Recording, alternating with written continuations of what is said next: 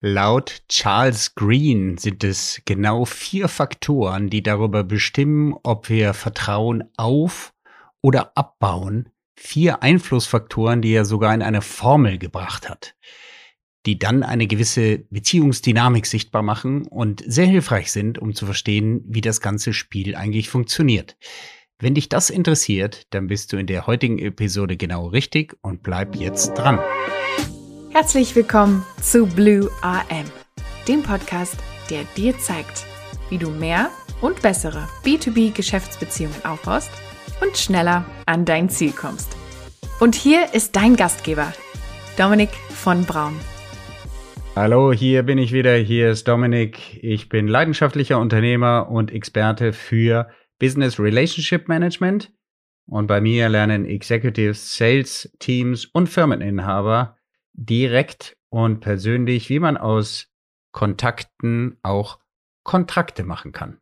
Das heutige Thema ist die Trust Equation von Charles Green. Trust ist das Wort für Vertrauen und Equation heißt nichts anderes als Gleichung. Der Mann hat vor etwa 20 Jahren seine geballte Expertise, die er gewonnen hat, als Berater oder als Anbieter von erklärungsbedürftigen Produkten in ein, ja, man kann sagen, ein Bestseller gebracht. Ein Buch, was inzwischen in neuerster Auflage x-mal erschienen ist. Da gab es jetzt gerade eine Jubiläumsauflage und ihr kriegt jetzt hier geballtes Wissen aus den USA. Wissen, von den Boston Consulting, McKinsey und andere große Consulting äh, Gruppen profitiert haben und die auch für dich sehr interessant sind, wenn du erklärungsbedürftige Produkte hast und vor allen Dingen, wenn du überhaupt Interesse hast, äh, mal mehr darüber zu erfahren, auch ein Modell dir mal vor Augen zu führen, wie das denn da so geht mit dem Vertrauensaufbau. Bevor wir einsteigen, eine kurze Geschichte. Vor ein paar Wochen traf ich Julius Vandela. Der eine oder andere von euch kennt ihn bestimmt. Der ist ein sehr profilierter Amerika-Experte, war unter anderem Berater von Barack Obama bei seinem ersten Wahlkampf. Ihr kennt die Kampagne noch, Yes We Can. Da war er im Beraterteam von Barack Obama und ist auch heute oft im Fernsehen zu sehen, wenn es um US-amerikanische Politik geht und die Interpretation. Julius van der Laar hat uns mal gefragt, Leute, warum glaubt ihr denn eigentlich, ist Olaf Scholz Bundeskanzler geworden. Wir schauten in die Runde und wussten nicht genau, was die Frage sollte. Und er kam, wie sollte es anders sein? Und passend zu unserem heutigen Thema mit folgenden Gegenfragen. Was glaubt ihr denn, was die Bevölkerung in der Wahlurne gedacht hat, wer ans Telefon gehen soll im Katastrophenfall? Und Leute, der Katastrophenfall ist ja dann auch gekommen. Kriegsfall und ähnliches, Katastrophenfall. Wem traut ihr mehr zu, ans Telefon zu gehen? Armin Laschet oder Olaf Scholz? Wem vertrauen wir unser Land an? Wie entsteht das eigentlich mit dem Vertrauen? Und man kann natürlich sagen, Olaf Scholz hat im Wahlkampf weniger Fehler gemacht als Armin Laschet, der ein paar Eigentore geschossen hat. Aber das ist die Basisfrage, die auch darüber entschieden hat, dass wir eine neue Regierungskoalition bekommen haben, das Vertrauen der Bevölkerung. Und Vertrauen ist entscheidend nicht nur bei Bundestagswahlen, Vertrauen ist entscheidend in jedem Geschäft und an jedem Tag, wo Business gemacht wird.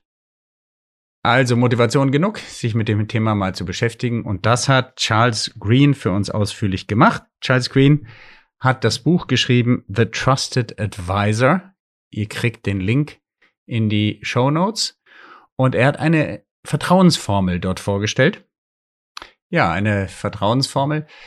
Formel, das kennt ihr alles noch aus dem Matheunterricht. Das klingt natürlich sehr mechanisch und sehr irgendwie unnatürlich, wenn man an Beziehungen denkt. Ne?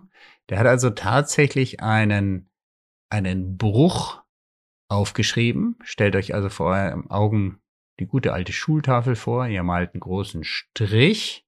Ja, Kennt das noch mit der Bruchrechnung? Kennt ihr das noch? Zähler und Nenner? Egal. Ähm, wir werden das heute vertiefen. Bisschen Kenntnisse braucht er dazu, aber auch nur ganz wenig. Das wird keine Mathematikvorlesung. Ich verspreche es euch. Es geht nach wie vor um Beziehungen. Aber er hat einen Bruchstrich an die Tafel gemalt quasi und hat da drei Faktoren oben hingeschrieben, oberhalb des Bruchstrichs. Und das sind die Faktoren C, R und I und unten drunter S. Und wofür stehen die Abkürzungen? C steht für Credibility, dann Real, re, sorry, Reliability und Intimacy. Und die hat er mit einem Plus versehen. Also stellt euch nochmal vor eurem geistigen Auge vor. Ein großer Strich und oberhalb des Strichs steht Credibility plus Reliability plus Intimacy. Und unterm Strich steht S für Self-Orientation. Das sind die vier Faktoren, die er in ein Verhältnis gesetzt hat. Und ihr kennt das vielleicht noch aus der Schule vom Bruchrechnen. Das, was oberhalb des Bruchstrichs steht, hat einen positiven Einfluss auf die Zahl oder die Höhe des Vertrauenslevels und das, was unten drunter steht, verkleinert den Wert. Also kleines Beispiel. Ähm, 3 durch 2 ist ja 1,2. Also sagen wir mal, jeder Wert wäre 1 plus 1 plus 1. Ja, gibt oben 3 und unten äh, eine 2. Dann haben wir 1,5 als Wert. Wenn jetzt der Wert oben statt 3 5 ist, haben wir 2,5, gibt also was Größeres. Wenn der Wert oben gleich bleibt und eine 3 ist und unten eine 4 stünde, wäre es 3 durch 4, das ist 0,75, wird also kleiner. Also das nur ein bisschen zu der Mechanik, die dahinter steht. Ich weiß, ich weiß, hört sich mega trocken an, aber ich hoffe, es wird ein bisschen verständlicher und ich bin mir sicher, es wird verständlicher, wenn ich die einzelnen Faktoren für euch mal durchgehe und die stehen ja nur für was. In dem zweiten Teil dieses ähm, dieser Episode ist ja eine zweiteilige Episode, da werde ich ein bisschen mehr ins in, in die Messbarkeit gehen, aber heute stelle ich euch das Modell vor, denn es lohnt sich darüber mal nachzudenken. Okay, dann starten wir mal mitten rein. Nehmt diese Formel, ihr findet die auch noch in den Show Notes übrigens, wenn ihr das mitlesen wollt. Nehmt diese Formel, die halt einfach diese drei, äh, sorry, diese vier Faktoren hat, oben drei und unten ein. Und das ist halt dann die Höhe des Trusts, die Höhe des Vertrauens, was sich dann quasi rechnerisch in Anführungsstrichen ergibt. So viel zu dem Modell. Wir steigen ein. Der erste Faktor, der Vertrauens steigern wirkt, wenn der besonders hoch ist, ist C wie Credibility. Glaubwürdigkeit auf Deutsch übersetzt. Wodurch entsteht Glaubwürdigkeit in Geschäftsbeziehungen? Also, um es ein bisschen konkreter zu machen. Das allererste ist, und da steht sicher ganz oben, ist, sag so oft die Wahrheit, wie es geht und sage immer die Wahrheit und halte mit nichts hinterm Berg. Beschönige nichts. Lüge nicht und übertreibe auch nicht. Das ist ganz wichtig in Vertrauensverhältnissen. Dann gibt äh, Charles Green auch den Tipp, sprich mit Ausdruck, zeige, dass du Energie hast und nicht vor dich hinschläfst. Denn wenn du eine Schlaftablette bist und auch entsprechend wenig dich ausdrückst, dann glaubt man dir nicht, dass du glaubwürdig bist. Okay? Des Weiteren solltest du dich nicht nur auf Testimonials, das ist ja so eine Mode, nicht nur auf Testimonials berufen.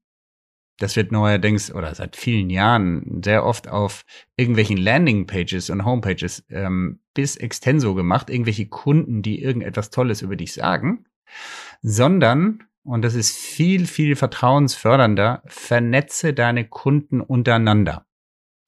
Beispiele dafür kann ich dir selber geben. Damals zu Stepstone-Zeiten haben wir sehr, sehr gerne Kundenveranstaltungen gemacht. Ähm, auch sehr vertrieblich orientiert, aber das waren auch ähm, so halbe Netzwerkveranstaltungen. Und ähm, da haben wir in dem Raum gehabt ungefähr ein Drittel Bestandskunden, ein Drittel unsere eigenen Mitarbeiter und ein weiteres Drittel an möchtegern Kunden. Und das haben wir quer durch Deutschland wie so eine Art Roadshow veranstaltet. Immer beste Stimmung im Raum und äh, das Interessanteste war, die, die noch nicht Kunden waren, haben sich gefühlt wie Kunden. Ähm, und äh, sie konnten auch mit bestehenden Kunden direkten Kontakt aufnehmen. Mega ähm, ver vertrauensfördernd, weil natürlich haben die hinterm Rücken und neben der Veranstaltung zu den äh, untereinander Kontakt gehalten oder aufgebaut und dann gefragt, mal, wie sind die denn wirklich da, die da von Stepstone? Und sowas ähnliches haben wir jetzt äh, vor gar nicht allzu langer Zeit auch bei Wunderpen, meiner heutigen Firma, äh, wiederholt. Da haben wir einen Workshop in Düsseldorf gemacht und äh, da auch größere Kunden mit Nichtkunden vernetzt und an Themen gearbeitet. Sehr vertrauensfördernd. Wie kann ich weiter die Glaubwürdigkeit beeinflussen? C, die Credibility, den oberen Faktor in meiner Gleichung beeinflussen. Ähm, ganz klar, wenn du auf einem Themengebiet befragt wirst oder etwas sagen sollst, wo du keine Ahnung hast, sag genau das. Ich weiß nicht, worum es geht. Und sag es auch genau so, denn alles andere fällt sowieso auf und ist nicht vertrauensfördernd. Und last not least, wie kannst du deinen äh, den äh, Glaubwürdigkeitsfaktor weiter steigern?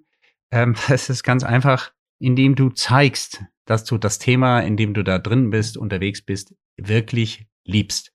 Ich habe da vor Augen ein, äh, ich, ich denke da immer an den, an den Spruch von dem Netzwerker schlechthin aus Wien, dem guten Michael Meyer, der auch Deutschland-Geschäftsführer von BNI ist.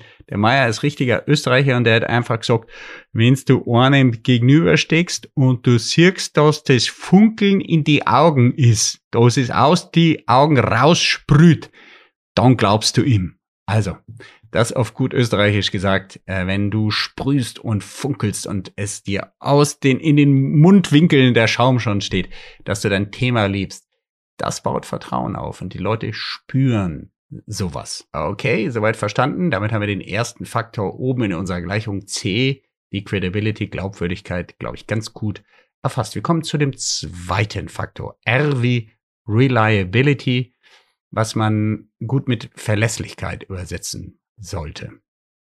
Und dazu vielleicht eine kleine Geschichte. Die stammt aus dem Sommer letzten Jahres, Juni letzten Jahres. Ich stand selber kurz vor einer Reise in die USA.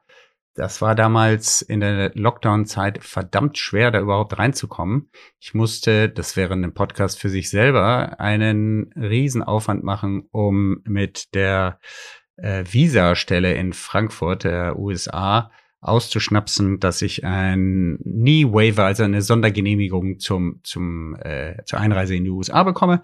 Ähm, ich erzähle das deswegen, weil ähm, die nachfolgende Geschichte vor diesem Hintergrund für mich irgendwie äh, dramatisch war.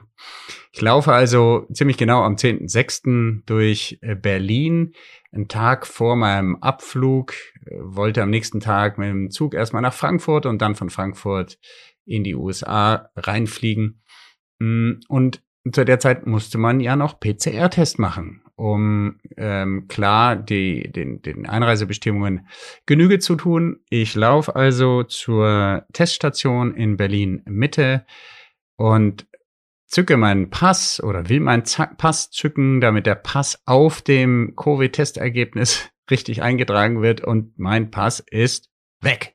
Er ist nicht da. Ich hatte ihn aber in der Früh noch und da äh, beginn die, begann die Panik, denn ich bin auf dem Weg durch den Bahnhof Friedrichstraße gelaufen und wer sich in Berlin ein bisschen auskennt, das war morgens, der weiß, äh, dass der, die Friedrichstraße einer der meist äh, frequentierten Plätze morgens ist. Und ähm, ich war schweißgebadet in totaler Panik, bin den Weg zurückgelaufen und habe meinen Pass gesucht und war mir total sicher, der ist also für immer futsch. Und einen Tag vor der Abreise in Covid-Zeiten den Amerikanern zu erzählen, wie man eigentlich äh, ohne Pass reinkommen könnte oder sollte, äh, ziemlich unmöglich. Ja, was ist passiert? Ähm, während ich noch rumsuchte, klingelte auf einmal das Telefon und der grinende Martin, Martin Beck, wenn du das hörst, viele Grüße, fragte mich einfach nur am Telefon, na Dominik, vermisst du was? Oder nee, ich glaube, er hat gefragt, na Dominik, hast du gestern gesoffen? und äh, ja, es stellt sich also raus, es hat jemand in der Firma angerufen und gefragt, ob äh, es da einen gewissen Dominik von Braun gäbe, der ähm, seinen Pass vermisst. Hm, lange Rede, kurzer Sinn. Den Pass hatte einer gefunden von der Firma Tekis Finanzberatung in der Auguststraße in Berlin. Kleine Werbung hier, weil Jungs, das war echt eine geile Nummer. Und dieser Herr hat äh, schnell geschaltet, hat das Ding genommen, schnell geschaltet, den Namen gegoogelt und mich dann halt bei Wunderpen, Wunderpen gefunden, dort angerufen. Und äh, ja, Leute, ich bin natürlich, ich war, mir ist ein Stein vom Herzen gefallen und ich bin sofort in äh, den nächsten Laden, habe eine Pulle Shampoos besorgt und habe damit meinen Pass ausgelöst und konnte dann in die USA fliegen. Was glaubt ihr, was ich für ein Bild habe von ähm, Verlässlichkeit von diesen Finanzdienstleister? Ja, glaubt ihr, wo ich hingehen würde, wenn ich mich beraten müsste, wenn die so schnell und so äh, ja unkompliziert dir helfen, deinen Pass wiederzufinden? Also noch mehr Zeichen für Ver Verlässlichkeit fällt mir gerade gar nicht ein. Das eine wahre Geschichte aus dem Juni letzten Jahres und und das ist auch gleich ein wunderbares Beispiel für ein, ja, ein Faktor, der absolut dazu beiträgt, Verlässlichkeit zu zeigen, nämlich einfach Zusagen, die man macht, auch bei Kleinigkeiten, äh, immer einzuhalten. Das war jetzt eine Kleinigkeit für die, nämlich äh, zu sagen, ey, wir haben den Pass hier und den kriegst du wieder. Ähm, dass sie das aber auch wirklich gemacht haben, war für mich eine große Nummer, nur an dem konkreten Beispiel. Aber im Geschäftsleben sind das halt die Dinger, ich gebe dir die Info, ich äh, kontaktiere dich, ich schicke dir eine Mail dazu, ich bestätige den, den Termin. Nächster Punkt, ja, versende Infos zu Meetings vorher und spare allen die kostbare Zeit im Termin, ja. Ähm, stelle sicher, dass Termine eingehalten werden und vorher die Infos verschickt werden.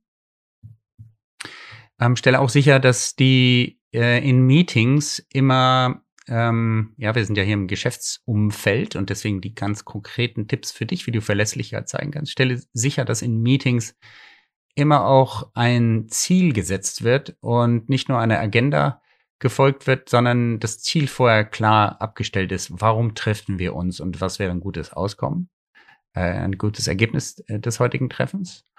Und sorge unbedingt dafür, dass dieses Ziel auch an dem Tag dann erreicht wird. Checke die Agenda für Meetings mit dem Kunden immer vorher und gemeinsam vor den Treffen.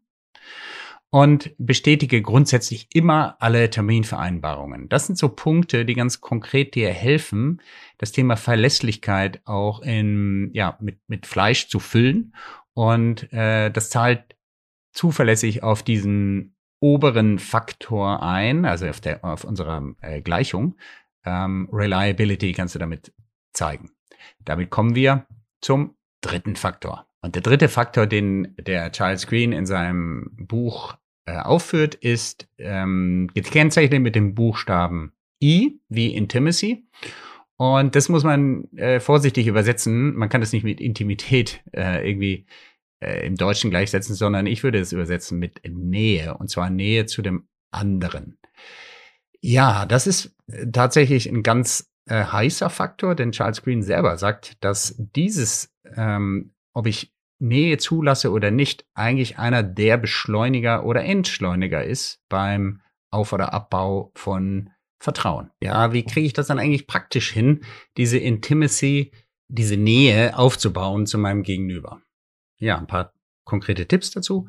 Also das erste ist, dass ihr bestimmte Meinungen, Überzeugungen oder Themen, die eure Herkunft, Ausbildung oder ähnliches äh, betreffen, gemeinsame Bekannte, politische Überzeugungen, vielleicht sogar religiöse oder Hobbys, dass ihr die untereinander teilt. Das kann, um es mal konkreter zu machen, es kann sein, dass man sich äh, darüber unterhält, welchen Fußballverein man unterstützt, welche Sportart man privat äh, treibt, wie viele Kinder man hat, dass man gerne kocht oder eben nicht, und ähnliche Dinge. Das kann aber auch deutlich weitergehen, bis hin zu Austausch über gesundheitliche Befindlichkeiten und so weiter und so fort. Ich weiß, das hört sich für den einen oder anderen komisch an, sowas im Geschäftsumfeld zu machen. Ich werde im Laufe dieses Podcasts aber viele weitere Beispiele und auch e-, Episoden zu diesem Bereich speziell machen. Denn ähm, meiner Erfahrung nach und meiner Beobachtung nach macht es Sinn, das auch ein bisschen spielerisch zu machen. Und ich habe dafür ja so einen Vier-Farb-Code äh, entwickelt, den ich euch äh, im Laufe der, der, des Podcasts hier noch näher bringen werdet. Ihr werdet das noch gut verstehen. Also, dieser Austausch auf der eher privaten Ebene der ist enorm wichtig und wenn du das zulässt und machst, und wenn du am Anfang noch ein bisschen ängstlich bist, probier es aus. Dazu biete ich auch Workshops an oder Einzelcoachings. Dann kannst du in relativ kurzer Zeit eine Nähe, eine Intimacy aufbauen zu der anderen Person, die extremer Kit bedeutet für das Thema Vertrauen. Ein weiter konkreter Tipp ist, wenn äh, der eine sich öffnet, also nicht du den ersten Schritt machst, sondern dein Gegenüber sich öffnet, dann solltest du unbedingt sehr sensibel entsprechend auf den gleichen Ebene dich ebenfalls öffnen. Also wenn einer äh, von seinen Sportthemen ähm, zum Beispiel spricht, dass er leidenschaftlicher Judo oder das hatte ich neulich, ähm, ja gut, Judo ist vielleicht ja gutes Beispiel, ähm, dass, dass er seit 20 Jahren ähm, äh, Judo äh, ist und den so und so vielten Gürtel schon verliehen bekommen hat, dann kannst du natürlich auf der einen Seite sagen, ja gut, und mich interessiert das gar nicht, weil ich fahre nur Ski. ja, bang, so richtig vor dem Kopf gehauen. Oder du sagst, ja, das ist interessant ähm, und erzählst etwas, was in die Richtung geht und sagst, ah ja, Kampfsportarten habe ich selber noch nie probiert und so weiter und frag, gehst einfach drauf ein und öffnest dich von dir aus auch. Ähm, du hast immer die Wahl, wie du reagierst und du solltest in der Tiefe der Öffnung, wie dein Gegenüber das macht, auch entsprechend reagieren. Wenn er relativ schnell weit geht, dann lass dich darauf ein und mach da mit. Denn wenn du eine Linie ziehst und wie eben beschrieben einfach sagst, naja, ich bin einfach nur Skifahrer oder ich mache gar keinen Sport, Sport ist Mord oder solche Sprüche, ähm, dann erhöhst du sofort die Distanz, du bist, zeigst weniger Nähe und das ist einfach für dein Vertrauenslevel hinderlich.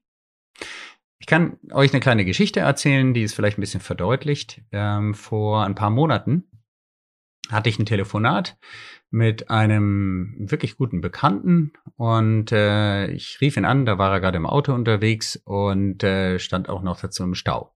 Ich nenne ihn mal Karl. Und ähm, ich sage, hey Karl, wie geht's? Und er hat gesagt, ja, mh, hm, bisschen blöder Verkehr, aber eigentlich geht's mir nicht so gut. Und dann sage ich, ja, was ist denn? Er sagt, ja, ich bin auf dem Weg in die Klinik und einer meiner Söhne, der äh, muss äh, jetzt in, in, in CT x-mal schon untersucht werden, weil er eine äh, Art epileptische Störung im, im, im Kopf hat. Und ähm, das hätte mir Karl nicht erzählen müssen. Ist natürlich unglaublich, ähm, ja, äh, vertrauensfördernd und Gut, in dem Fall, wir kannten uns auch schon vorher. Aber er hätte genauso gut auch sagen können, ah, ja, nicht so gute Laune, weil ich im Stau. Also eine ganz andere Ebene aufziehen. Und klar hätte man da auch weitersprechen können und Smalltalk machen können und so weiter. Aber dadurch, dass er sich so geöffnet hat, ähm, öffnet sich auch automatisch beim Gegenüber, wenn du, wenn du das annimmst, das Herz und du bietest dann an, eben Zweitmeinungen und, und so weiter und so fort. Mindestens Anteilnahme. Und ähm, in dem Fall, äh, das ist nur ein kleines Beispiel. Du hast es dann auch immer selber in der Hand. Ähm, du musst die Situation dir auch vor Augen führen und ein bisschen einschätzen, ob du schon so weit bist, dass du dich dementsprechend auch schon öffnest. Oder wie jetzt in dem Beispiel, das ich gegeben habe, ist natürlich auch leichter, wenn einer ein gewisses Level einschlägt, dass du da entsprechend auch ähm, dann reagierst. Also fassen wir mal ganz kurz zusammen. Die Vertrauensformel. Oben stehen die drei Faktoren C für Credibility, R für Reliability und I plus Intimacy. Die stehen alle mit einem Pluszeichen. Die haben wir jetzt gerade besprochen. Je größer die sind, desto größer ist das Vertrauenslevel. Je näher du jemanden bist, je verlässlicher und je glaubwürdiger du dich verhältst, desto höher ist das Vertrauen das äh, du bei deinem Gegenüber ähm, aufbauen kannst. Und jetzt kommt es zu dem vierten Faktor, der steht unterhalb des Bruchstrichs. Der Weg wirkt genau umgekehrt. Genau umgekehrt, damit meine ich, je höher der ist, je stärker dieser Faktor ist, desto kleiner wird dein Vertrauen und desto schwächer wird das Vertrauen zu deinem Gegenüber. Und das ist das, was Charles Green mit S bezeichnet, und wir können Self-Orientation nennt er das. Und wir können das mit Selbstbezogenheit oder äh, ja Nähe zu mir selbst bin ich mir selber sehr nah und mir selber sehr wichtig. Dann habe ich eine hohe Selbstorientierung oder Ego-Faktor kann man das auch nennen im, im Jargon. Das ist mir eigentlich fast lieber. Ähm, je größer mein Ego ist, desto kleiner wird das Vertrauenslevel dem anderen gegenüber. Also dein, dein Gegenüber vermutet ein oder spürt einen hohen Ego-Faktor, ein hohes Essen, hohe Selbstorientierung, wenn du zum Beispiel Geschichten tendenziell immer auf dich beziehst. Stories, um die es halt tagtäglich geht im Business-Bereich, ja, immer alles auf dich selber beziehst. Wenn du Sätze, die der andere beginnt, das, die du dann fertig äh, sprichst und ihm quasi ins Wort fällst und seine Gedanken ihm rausziehst, spricht dafür, dass du selber ein hohes Ego hast und den anderen nicht so wertschätzt. Ähm, du, Leute mit einem hohen, hoher Selbstorientieren, hohen Ego-Faktor haben immer das Bedürfnis, Gesprächslücken sofort zu füllen. Die können also keine Stille ertragen. Die haben den Drang, klug, clever und vielleicht auch witzig zu wirken. Ja, sie sind in der Regel unfähig, unfähig, klare Fragen auch eindeutig zu beantworten, sondern eiern gerne rum. Äh, ferner sind Leute mit einem hohen Ego-Faktor, hohe Selbstorientierung, ähm, die haben irgendwie so einen inneren Widerstand dagegen, ähm, Unwissen zuzugeben. Also genau das andere, was wir eben angesprochen haben, was bei Glaubwürdigkeit so wichtig ist, dass wenn du keinen Plan hast, das genauso sagst, oder du weißt schon, natürlich irgendwie professionell ausgedrückt, aber nicht hinter Berg hältst, dass du dich auf dem Gebiet nicht auskennst, sind Leute mit einem hohen Ego und hoher Selbstorientierung, die eiern da rum und würden alles tun, bloß nicht zugeben, dass sie keinen Plan haben. Leute mit einem hohen Ego machen nerviges Name-Dropping und kommen durch die Tür und sagen, wen sie kennen, Hinz und Kunz und wie wichtig sie sind. Sie äh, machen dann auch irgendwie ungefragte Aufzählung ihrer eigenen Heldentaten und ihrer tollen Qualifikationen. Sie haben das, die Tendenz, das letzte Wort haben zu wollen und ähm, beim Zuhören sind sie mega passiv. Ähm, also eher wie so eine Wand. Ne? Also wenn du äh, zu jemanden sprichst, der so ein hohen, hohes S und hohen Ego-Faktor hat, der verzieht vielleicht sogar keine Miene und geht nicht auf dich ein, äh, verstärkt nicht deine eigenen Stories und Gefühle, der ist wie eine Wand. Ja, äh, das sind alles so Indikatoren und ähm, ja äh, Dinge, die die ich jetzt aufgezählt habe, die dafür sprechen, dass eine hohe Selbstorientierung vorliegt. Und wenn nicht, ist es trotzdem so, dass dein Gegenüber das vermutet, dass du ein hohes S hast. Wie, wie woran erkennst du Leute, die eine eher niedrige Selbstorientierung haben? Hm, das sind diejenigen, die den Kunden mehr wie einen Freund behandeln und nicht wie einen Geschäftskontakt, ähm, sondern eher freundlich, freundschaftlich ähm, Leute mit einem niedrigen Ego-Faktor ähm, fühlen sich selber auch verantwortlich für den Erfolg des Kunden und übernehmen diese Verantwortung auch gerne. Und sie sind immer ehrlich bezüglich des eigenen Interesses am Job. Ähm, und zwar auch des eigenen Spaßes und Interesses am Job. Und sind dann auch im Zweifel, und Job, damit meine ich dem Projekt und das Auf, äh, den, den Auftrag, ähm, aber auch die eigene Tätigkeit da drin natürlich, ähm, und im Zweifel brechen sie das lieber ab und sagen, nein, ich bin nicht der Richtige, anstatt da irgendwie so ein Gemurkse zu machen. Das spricht dafür, dass die Selbstorientierung gering ist. So, und wenn ihr euch jetzt diese Faktoren vor Augen führt, dann haben wir natürlich dieses Spiel ähm, von C, R und I oben auf der oberen Seite, die zahlen positiv ein auf unser Vertrauenslevel und genau andersrum wirkt die Selbstorientierung. Jo, und das ist ja eigentlich im Prinzip diese Formel. Ich weiß, bisschen mathematisch, bisschen mechanisch, aber die Idee dahinter finde ich faszinierend. Diese vier Faktoren beeinflussen positiv oder negativ unser Level des Vertrauens zu der jeweils anderen Person. Es sind die vier Faktoren, die ich gleich nochmal zusammenfasse. C, R, I und S geteilt durch ja, C, C plus R plus I geteilt durch S, so ist richtig. Ihr findet es auch nochmal zum Download natürlich kostenfrei in den Show Notes. Dann könnt ihr euch da selber nochmal den Kopf da dran halten und mal überlegen, was das eigentlich für euch konkret heißt. Und ähm, Bevor ich das Ganze für euch nochmal kurz zusammenfasse und euch sage, was die zwei aus Charles Green Erfahrung und auch aus meiner Erfahrung wichtigsten dieser vier Faktoren sind, würde ich euch ganz herzlich bitten, dass ihr, dass ihr diesen Podcast unter blue-rm.com abonniert.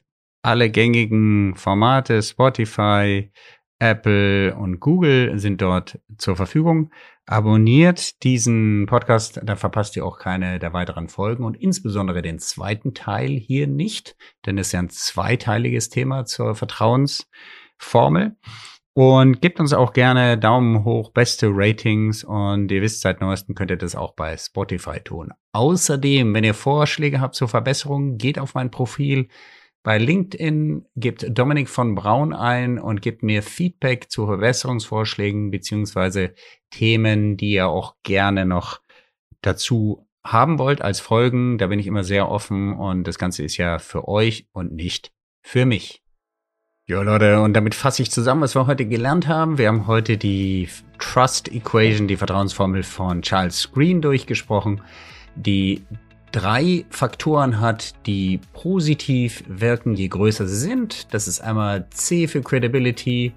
Also sag, was du denkst, übertreibe nicht, lüge nicht und ähm, zeig, mit welcher Energie du hinter deinem Thema stehst. Dann baust du Credibility auf. Weiter steigerst du das Vertrauen positiv durch R wie Reliability.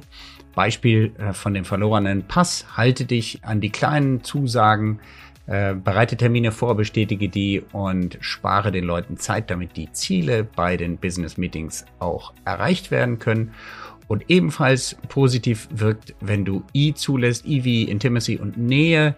Das heißt, äh, tausche dich auch auf anderen Ebenen aus als nur rein auf der fachlichen Business-Ebene. Lass es zu, dass du auch dich über Herkunft, Ausbildung, gemeinsame Bekannte, von mir aus auch politische oder religiöse äh, Themen austauscht und Hobbys, Sport, Gesundheit und ähnliches. Und öffne dich andersrum genauso, Beispiel mit dem Anruf, den ich euch gegeben habe, wenn ein anderer diese Nähe zulässt, antworte auf der gleichen Frequenz. Und in die andere Richtung läuft der Faktor, der unterhalb des Strichs ist Selbstorientierung, der Ego-Faktor.